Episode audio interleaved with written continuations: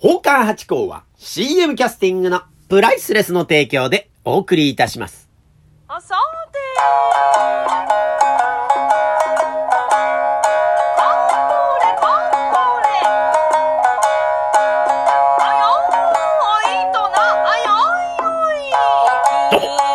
松尾屋八甲でございます。水金日の夕方6時は奉還八甲よろしくお願いしますというところですが、今日は木曜日ということでまた一日ずれてしまいました。失礼いたしました。じゃあ木曜日でいいんじゃないかというと、そうでもなくてですね、また木曜日にしてしまうと、金曜日にずれるってことがあったりしますんでね、やっぱ水曜日とさせていただいて、まあできる時はもちろん水曜日。で、ちょっとずれて木曜日というところでご了解をいただけるとありがたいなというところなんですがね。まあ私が勝手に決めたルールですからね、えー、もうずらそうがずらすまいがってとこなんですが、一つまた水曜日ということでよろしくお願いしたいと思います。いやー、しかしでも暑くなってまいりましたね。だいぶね、気候が。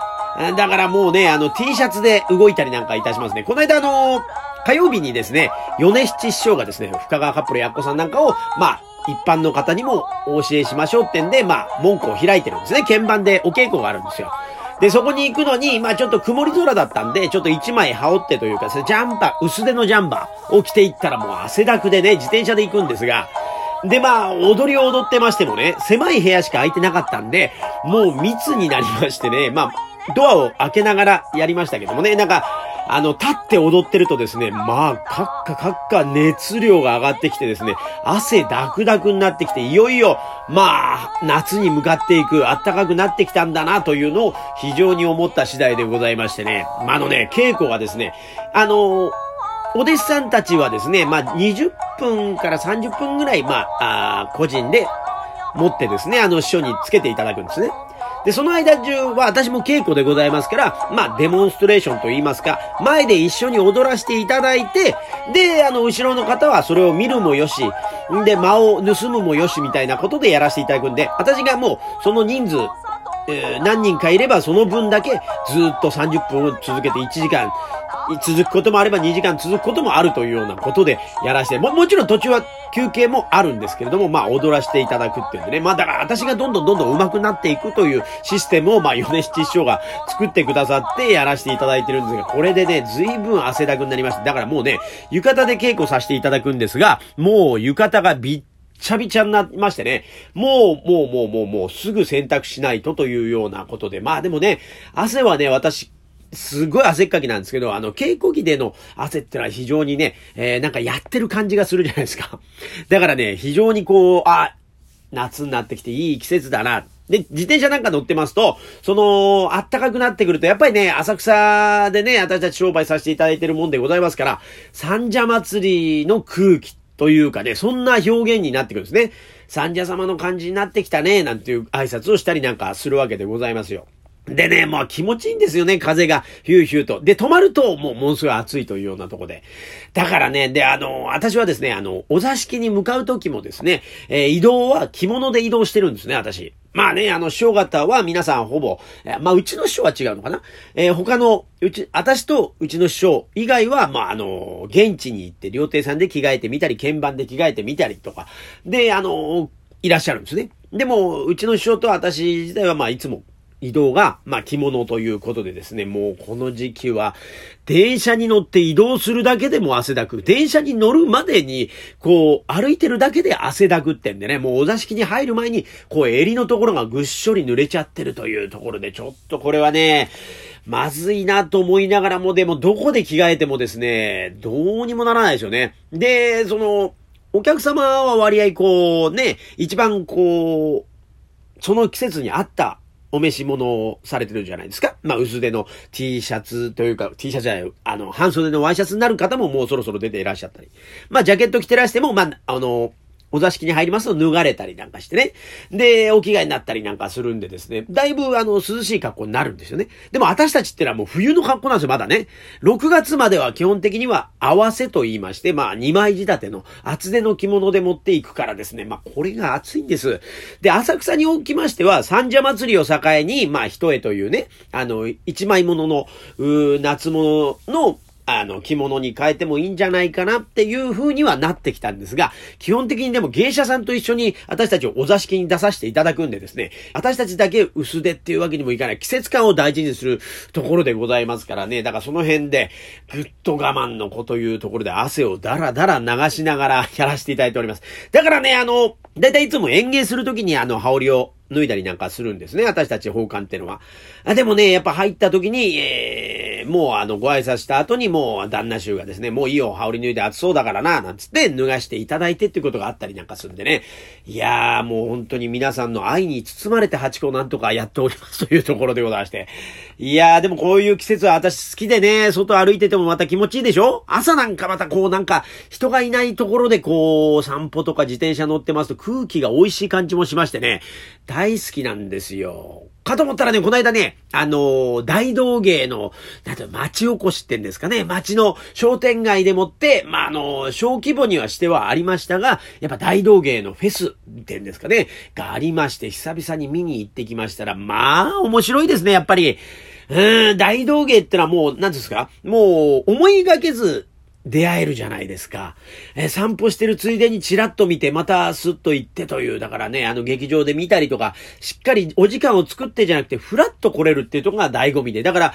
文化に触れる、芸に触れるっていうのが自然にできるんですよね。だから多分街角のオブジェって置いてあるじゃないですか。なんでここにこんな石の塊なのかオブジェなのかわかんないものとかね。なんかそういうあるじゃないですか。二宮金次郎さんはまあ学校のあれですけど、なんかそういう有名な彫刻家さんのね、公園に飾ったって、ああいうのってのは、もう一流のものを、えー、身近に感じましょうってんで、あの、あると思うんですよね。それの、えー、芸バージョンというか人間バージョン、動くバージョンがまあ大道芸だと思っておりますんでね。いやー、いいですね。うん、やっぱりね、見ててもですね、待ってましたの感じがあるんですよね。お客様自体はもう、声がね、あんまり外ですけど、まあ、出さないようにしながら拍手を大きくして、わーっとやったりね。で、まあ、楽しそうにみんなニコニコニコニコしながら、やってるのが、まあ、いいんですよね。で、あの、大道芸ならではでですね、まあ、あのー、やってる、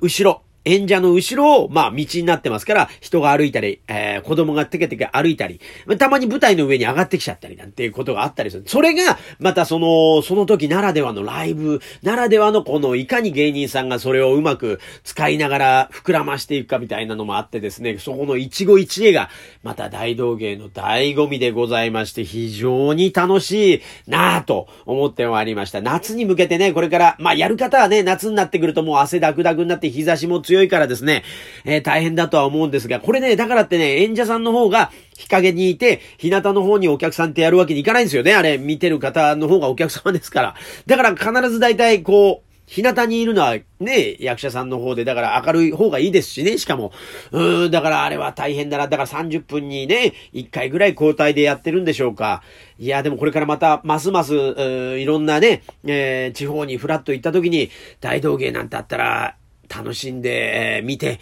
投げ銭してこようかなと思ったりなんかします。まあさすがにね、奉還になりましたから、外でやるってこと今まだ考えてないですけど、ことによるとでもね、あの、営業というか、あの、喫茶店なんかでやるときに私、畳持って歩いていきますから、まあ、外で畳引いてっていうのも、まあ、大道芸としてなくはないのかなと思ったりはするんですが、まあ、私の場合ね、先ほど一番最初に当初申し上げました通り、汗だく人間でございますから、汗びっちゃりになっちゃうから、外で大道芸ってのは着物でやるのはちょっと厳しいのかな。でもね、より、まあ、寄せでね、だいぶの多くの方に知っていただくようになってきたんです。だからね、大道芸だともっと寄席にも、えー、いらしていただかない方でですね、普段はもうテレビとか YouTube とかそういうのばっかりで、えー、という方にもですね、奉還というのを知っていただきたいなっていう気持ちもあったりなんか、だんだん欲が出てきてですね、あったりなんかするんで、まあ今後、ゼロではないかな。外で奉還芸を見るっていうのもね、あってもいいかなという、ちょっと野望を持っております。まあ、私より上の先輩方はね、あの、あんまり外でやるっていうのは多分考えてらっしゃらないし、そういうのはダメだと思ってらっしゃる方もいると思うんで、えー、で、私しか多分可能性としてはないと思うんでね、そこのあたりをちょっと今後探っていこうかなと思ったりなんかしております。でもやっぱりでも諦めたりすることもあるんですよ、やっぱね。あの、私たちやっぱね、日焼けしちゃうとね、具合悪いんですよね。なんか真っ黒な、ね、えー、男が一人芸者中真っ白な中にいてもですね、変な感じになりますから、やっぱりあの、日焼けはせずにというところはあるんでね、ちょっとといろいろ考えたりなんかしながら。